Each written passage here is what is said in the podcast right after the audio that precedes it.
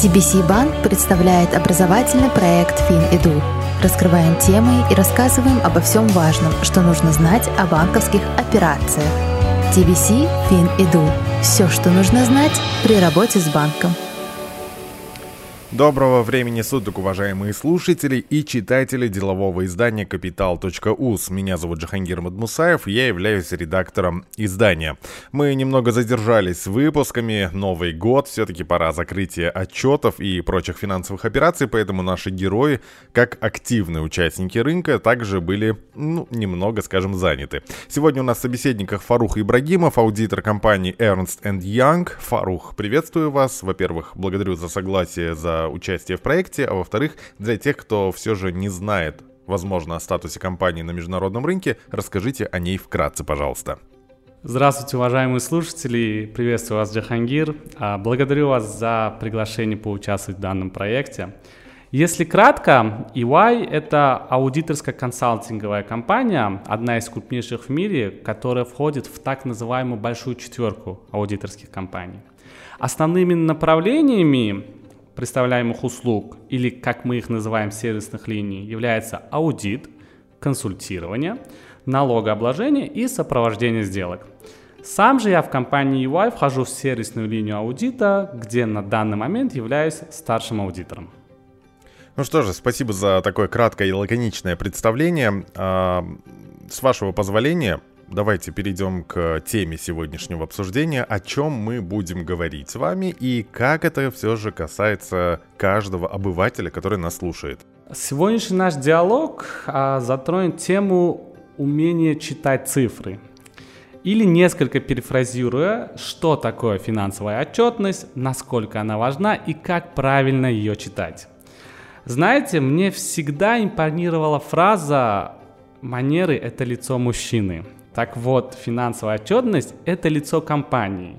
В экономическом понятии данного высказывания, конечно. Возвращаясь к более формальному определению, финансовая отчетность – это структурированное представление финансового положения и финансовых результатов деятельности компании за выбранный отчетный период. Говоря более простым языком, это комбинация отчетов, представляющих собой информацию о финансовом здоровье бизнеса – или компании.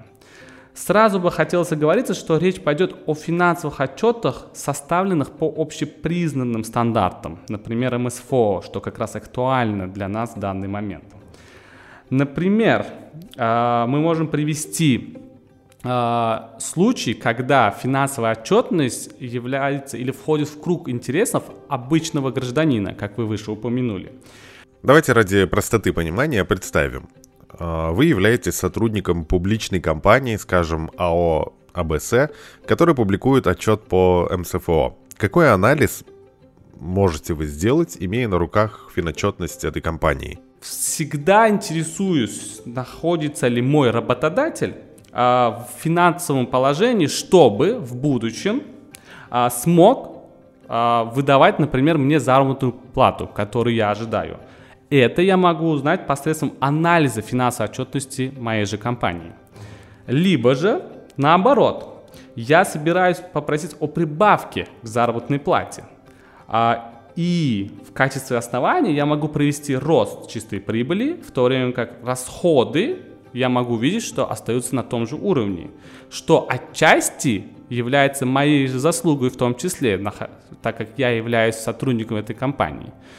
А, суммируя, мы можем видеть то, что правильный анализ отчетности дает общее понимание и информацию, которая нам, для нас является очень важной. То есть, иными словами, такая документация или такая отчетность, вашими словами, эм, может быть предоставлена любому сотруднику. Вы правы. А в данный момент а, все больше и больше компаний публикуют свои финансовые отчетности на общее обозрение. И любой сотрудник может иметь доступ к этой финансовой отчетности. Хорошо. А вы ранее говорили о таком термине, как финансовая отчетность, как правильно ее читать. А, вот как раз-таки поясните, пожалуйста, то есть для тех, для кого со стороны это кажется просто набором цифр, как правильно смотреть на этот документ? Как правильно читать финансовую отчетность? Как вы правильно сказали, а, для многих а, людей финансовая отчетность остается набором цифр и букв, так как многие пользователи а, финансовой отчетности могут анализировать либо читать, как мы говорим, информацию обособленно друг от друга, что во многих случаях приводит к не всегда корректному истолкованию получаемой информации. Давайте для простоты понимания возьмем три основные формы отчетности, куда входит отчет о прибылях и убытках, отчет о финансовом положении компании и отчет о движении денежных средств.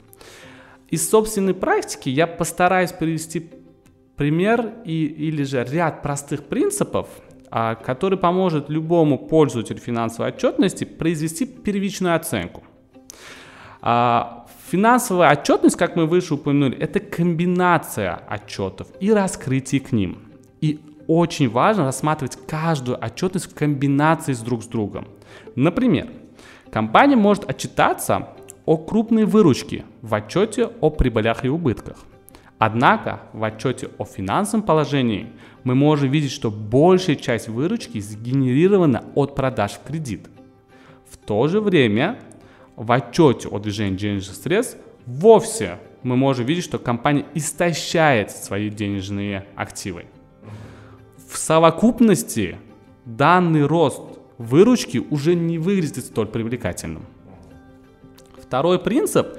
Если вы читаете финансовую отчетность определенной компании, то важно найти ряд, 2-3 других компаний из той же индустрии и примерно с тем же статусом развития и объемов операционной и неоперационной деятельности, неоперационной деятельности, я извиняюсь, и сравнить результаты финансовой отчетности с друг с другом.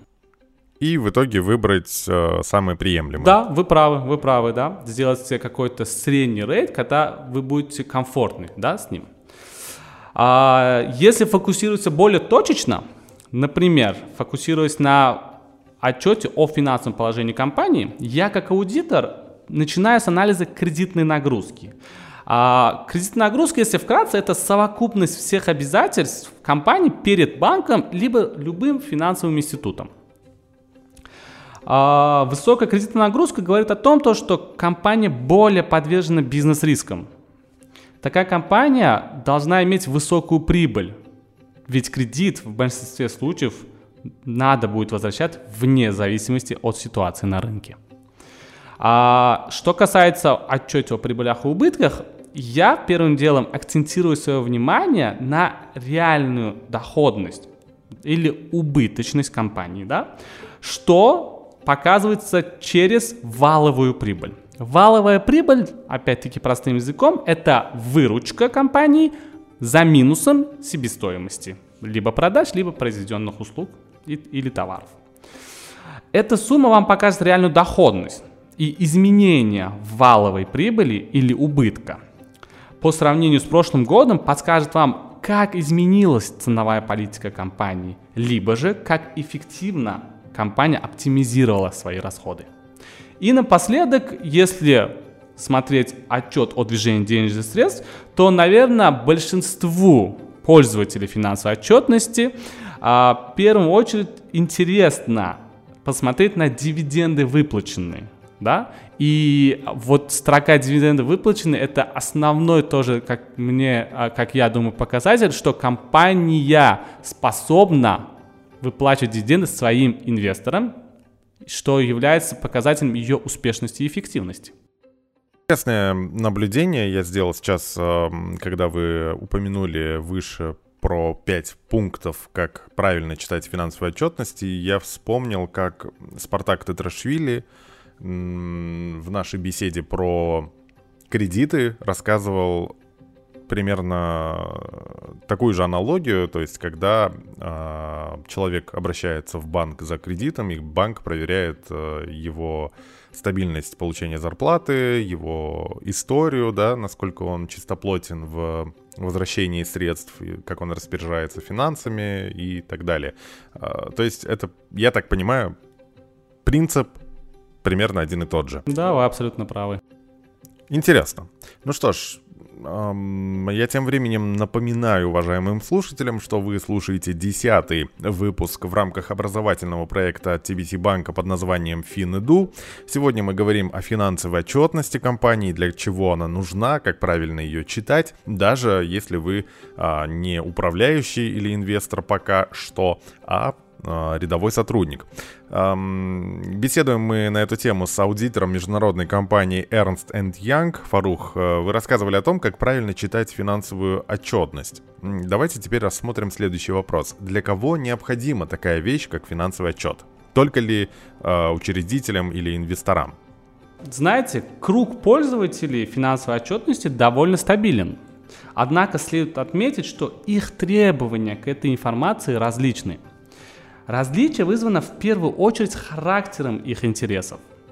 Одних интересует доход от вложенного капитала в данную компанию, других же обложение налогом этого дохода, третьих полнота и своевременность оплаты затраченного труда. Исходя из данной логики, пользователей можно разделить на три основные группы. Первая группа – это внутренние пользователи, куда мы можем отнести руководящий персонал и обычных сотрудников. Вторая же группа – это внешние пользователи, куда входят инвесторы, налоговые органы, поставщики и кредиторы. И третья группа – это пользователи без финансового интереса, куда входят мы, аудиторы. Ну, понятно. Ну что ж, э, с этим разобрались. Единственный вопрос, который у меня остался, закругляясь в теме, это возможно, прозвучит э, глупо достаточно, но всем ли компаниям, то есть э, от уровня заработка, от э, оборота и так далее, всем ли компаниям необходимо вести финансовую отчетность? Финансовая отчетность в той или иной форме обязательно для всех компаний.